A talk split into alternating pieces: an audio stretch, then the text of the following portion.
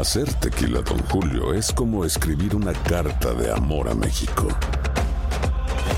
Beber tequila, Don Julio, es como declarar ese amor al mundo entero. Don Julio es el tequila de lujo original, hecho con la misma pasión que recorre las raíces de nuestro país. Porque si no es por amor, ¿para qué? Consume responsablemente. Don Julio Tequila, 40% alcohol por volumen, 2020. Importado por Diageo Americas, New York, New York. Si no sabes que el Spicy McCrispy tiene Spicy Pepper Sauce en el pan de arriba y en el pan de abajo, ¿qué sabes tú de la vida? Para, pa, pa, pa. Sick of being upsold at gyms? My guy, you're currently a base member. For $90 more, I can upgrade you to our Shred membership. For 130 more, you'll be a Swole member. And for just $300 more, you'll reach Sweat Platinum. At Planet Fitness, you'll get energy without the upsell. Never pushy, always free fitness training and equipment for every workout. It's fitness that fits your budget. Join Planet Fitness for just $1 down and $10 a month. Cancel anytime. Deal ends Friday, May 10th. See Home Club for details. ¿Quieres regalar más que flores este Día de las Madres? The Home Depot te da una idea. Pasa más tiempo con mamá plantando flores coloridas, con macetas y tierra de primera calidad para realzar su jardín. Así sentirá que es su día todos los días. Llévate tierra para macetas Bigoro por solo $8.97 y crece plantas fuertes y saludables dentro y fuera de casa. Recoge en tienda y sigue cultivando más momentos con mamá en The Home Depot. Haces más, logras más. Más detalles en homedepot.com diagonal delivery. El siguiente podcast es una presentación exclusiva de Euforia On Demand. Queridos amigos, ¿cómo están? Me da mucho gusto saludarlos. Bienvenidos a nuestro epicentro semanal. Gracias por estar con nosotros. Un gusto de verdad acompañarlos en esta edición posterior a los premios Oscar.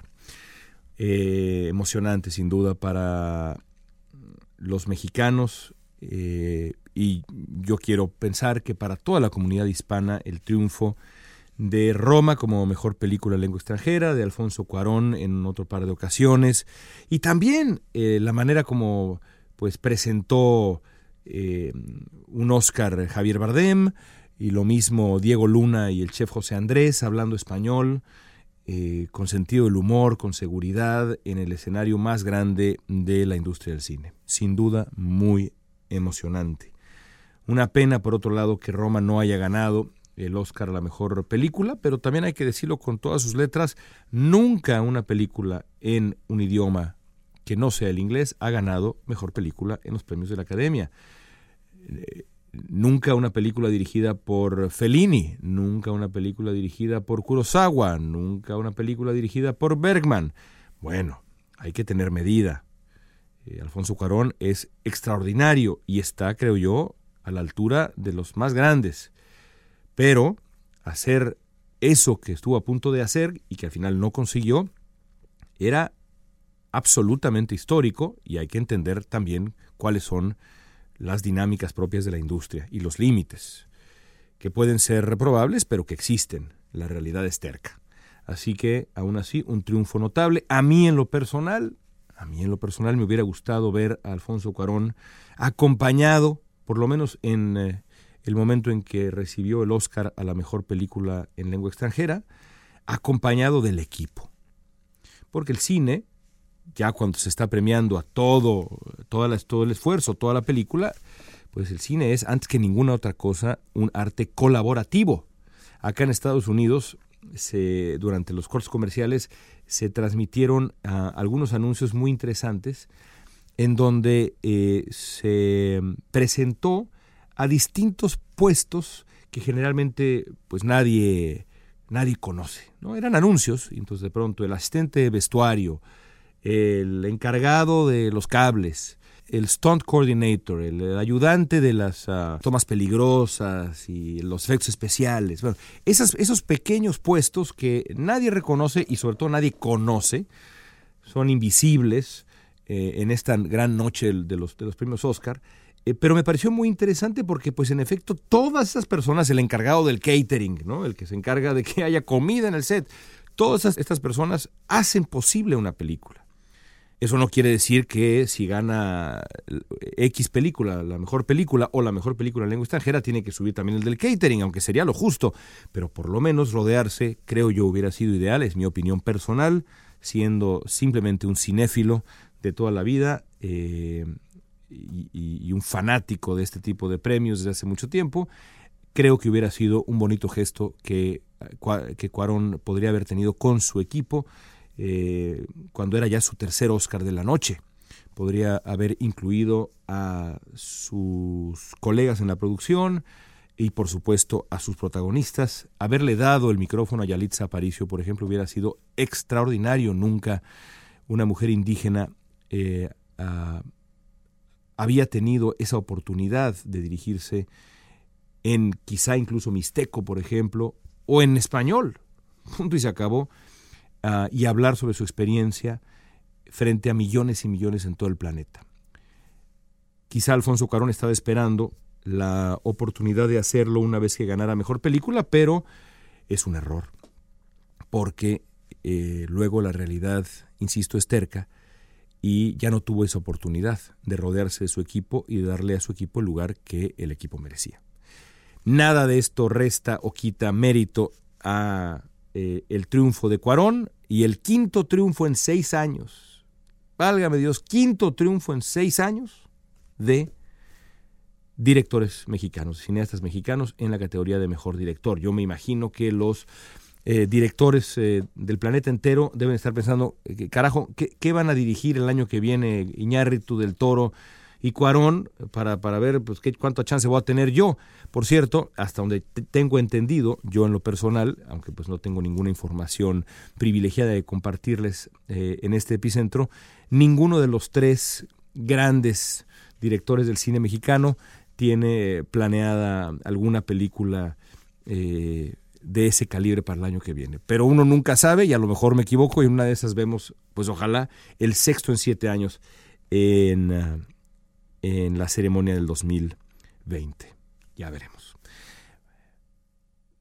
Además de este tema tan importante, vimos el fin de semana eh, lo, lo, que uh, ocurría en, uh, en, Venezuela, en la frontera de Venezuela y Colombia, con eh, el intento de entregar ayuda humanitaria al país venezolano, la reacción de la dictadura encabezada por Nicolás Maduro, y eh, esta creciente tensión en la región. Eh, la respuesta del gobierno de Estados Unidos y cómo queda claro, al menos hasta ahora, que la estrategia seguirá siendo el tratar de ahorcar eh, las finanzas del régimen, además de aumentar la presión para que el ejército venezolano decida abandonar a Nicolás Maduro. Es la gran variable en este momento de la situación. ¿Qué, va, qué van a hacer los militares en Venezuela? Y por ahí viene también la, la presión. Ya en la reunión del Grupo de Lima se acordó rechazar la opción militar, que me parece muy sensible porque, eh, y muy importante, una decisión eh, eh, importante y correcta, porque de nuevo aunque fuera multilateral, que tendría que ser multilateral, es decir, no, no, nada más encabezada por Estados Unidos, por ejemplo, sino multilateral, la historia estadounidense, eh, la intervención militar estadounidense en la región y en el mundo, todos sabemos qué tan tóxica ha sido. Y por eso es evidente que esa tiene que ser la última opción. Aunque cuando uno habla con venezolanos, y cuando digo, cuando digo que eh, aunque cuando uno habla con venezolanos, esta frase no implica que yo en ningún sentido justificaría una intervención militar, para nada. Pero vale la pena decir que cuando uno habla con venezolanos, o por lo menos en mi experiencia reciente, también ellos explican con claridad cómo estas negociaciones previas siempre terminan en nada porque el régimen no está dispuesto a ceder lo que debería ser el primer compromiso el primer paso, un paso ineludible que es la salida de Nicolás Maduro, que es un presidente que ocupa ese puesto, la presidencia venezolana, de manera ilegítima. Y si el régimen no está dispuesto a ceder en el paso uno, pues la negociación se complica. Aún así, hay que agotar, hay que agotar es evidente, los caminos antes de siquiera comenzar a pensar en un camino que no fuera la negociación, la presión financiera y la negociación. Es evidente que así es. Por eso a mí me preocupa, por ejemplo, que de pronto Marco Rubio, el senador republicano, que en muchos sentidos es quien lleva la mano, quien eh, carga con la batuta de la política exterior estadounidense, por lo menos en cuanto a Venezuela y Cuba, y hay quien dice para toda América Latina, de pronto comience a caer en la tentación de hacer comparaciones y escenarios que son más bien indeseables.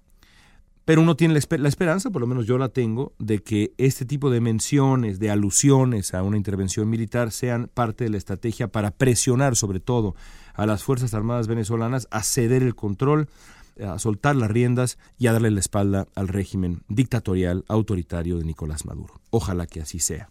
Por último, quiero referirme a un debate muy interesante que se ha suscitado a raíz de una columna que publiqué el lunes pasado en el eh, diario El Universal.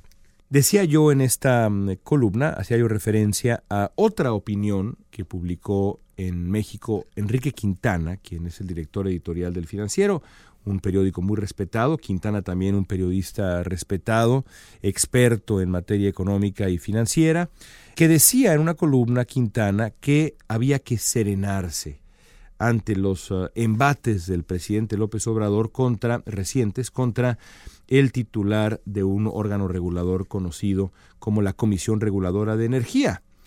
Este hombre, eh, llamado Guillermo García Alcocer, ha sido objeto de una suerte de linchamiento porque se atrevió a criticar, osó criticar al presidente López Obrador en los últimos días.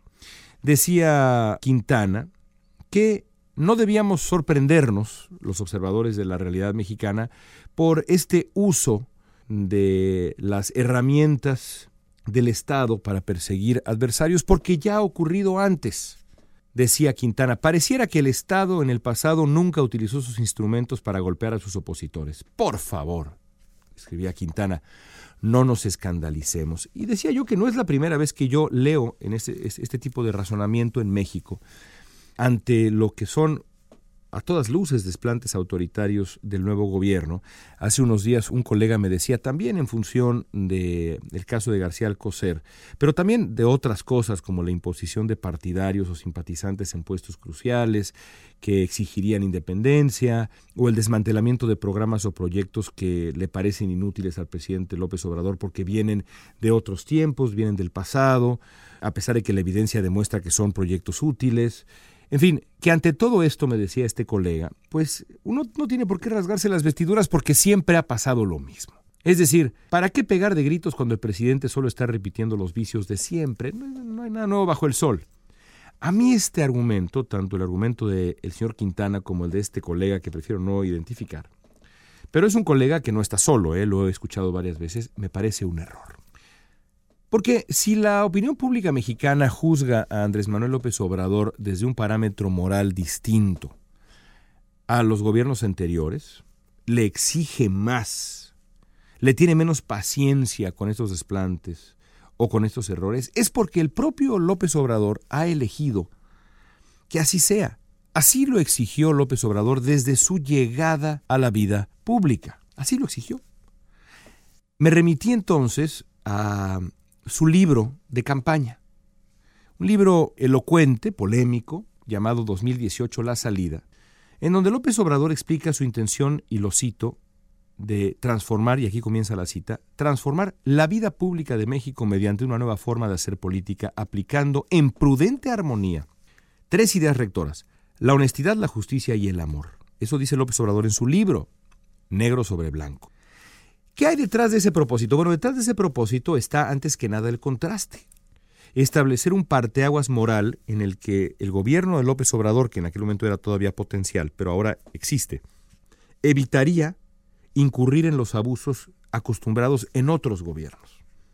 López Obrador siempre dijo que a partir de su ejemplo transformaría al país. ¿Qué es su ejemplo? El hacer las cosas de manera diferente, de manera distinta.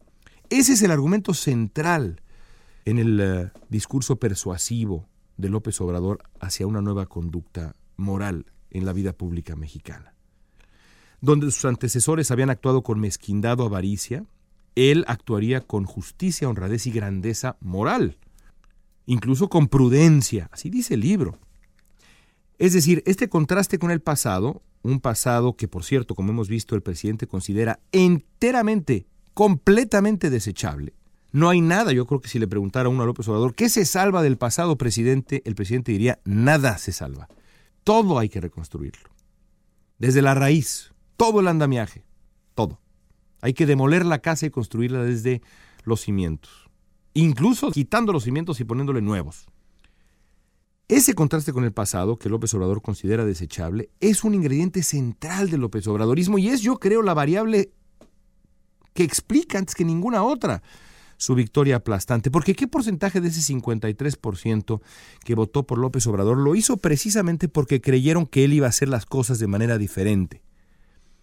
Que no iba a hacer más de lo mismo en absoluto, que no veríamos abusos de las herramientas del poder, que habría contención, que habría tolerancia, que habría una manera diferente de hacer las cosas. Yo creo que millones. Y mi conclusión es que por definición, por principio, la promesa de una regeneración moral de la vida pública simplemente no puede ser relativa, no puede ser parcial, no puede depender, como la palabra relativa lo indica, no puede depender del, contentillo del presidente, de las simpatías, no puede depender de nada, tiene que ser completamente objetiva. Porque si López Obrador pretende pregonar los alcances éticos de su supuesta cuarta transformación y al mismo tiempo incurrir en abusos del pasado, está siendo esquizofrénico, esa es la realidad. No se puede ser al mismo tiempo un hombre ejemplar que marca la pauta de una nueva manera de hacer vida pública y al mismo tiempo un, un energúmeno que lincha con el megáfono del poder todas las mañanas o muchas mañanas a quien se atreve a llevarle la contraria. No puede ser. Si, debe, si, si, si, ha de ser genuino, el proyecto de renovación López Obradorista no puede darse el lujo de la esquizofrenia. O es distinto al pasado, o es más de lo mismo, o incluso peor que lo que había antes. No hay puntos medios ni engaños posibles. Y eso lo sé porque así lo hubiera querido el propio López Obrador. Así lo explicó muchas veces. Ellos son la mafia del poder, yo soy distinto. Ellos usan el poder para protegerse, para proteger sus intereses, para colocar en el poder y en la responsabilidad del poder a sus protegidos. Así lo hubiera querido el propio López Obrador, o al menos el que era antes de finalmente alcanzar el poder. Gracias por acompañarnos amigos, nos escuchamos la próxima semana. Suscríbanse a Epicentro por favor para recibir todas las semanas nuestras notificaciones, todas las semanas nuestros podcasts y por supuesto los invitamos a hacer lo propio con los otros podcasts de Univisión Noticias. Son varios y son muy buenos todos. ¿eh? Gracias. El pasado podcast fue una presentación exclusiva de Euphoria On Demand. Para escuchar otros episodios de este y otros podcasts, visítanos en euphoriaondemand.com. Aloha mamá, ¿dónde andas? Seguro de compras. Tengo mucho que contarte. Hawái es increíble. He estado de un lado a otro con mi unidad. Todos son súper talentosos. Ya reparamos otro helicóptero Blackhawk y oficialmente formamos nuestro equipo de fútbol. Para la próxima te cuento cómo voy con el surf y me cuentas qué te pareció el podcast que te compartí, ¿ok? Te quiero mucho. Be All You Can Be, visitando goarmy.com diagonal español. Hacer tequila, don Julio, es como escribir una carta de amor a México. Beber tequila, don Julio, es como declarar ese amor al mundo entero. Don Julio es el tequila de lujo original hecho con la misma pasión que recorre las raíces de nuestro país. Porque si no es por amor, ¿para qué? Consume responsablemente. Don Julio Tequila, 40% alcohol por volumen, 2020. Importado por Diageo Americas, New York, New York. Si no sabes que el Spicy McCrispy tiene Spicy Pepper Sauce en el pan de arriba y en el pan de abajo, ¿qué sabes tú de la vida? Para, pa, pa, pa. ¿Quieres regalar más que flores este Día de las Madres? The Home Depot te da una idea. Pasa más tiempo con mamá plantando flores coloridas, con macetas y tierra de primera calidad para realzar su jardín. Así sentirá que es su día todos los días. Llévate tierra para macetas Bigoro por solo $8.97 y crece plantas fuertes y saludables dentro y fuera de casa. Recoge en tienda y sigue cultivando más momentos con mamá en The Home Depot. Haces más, logras más.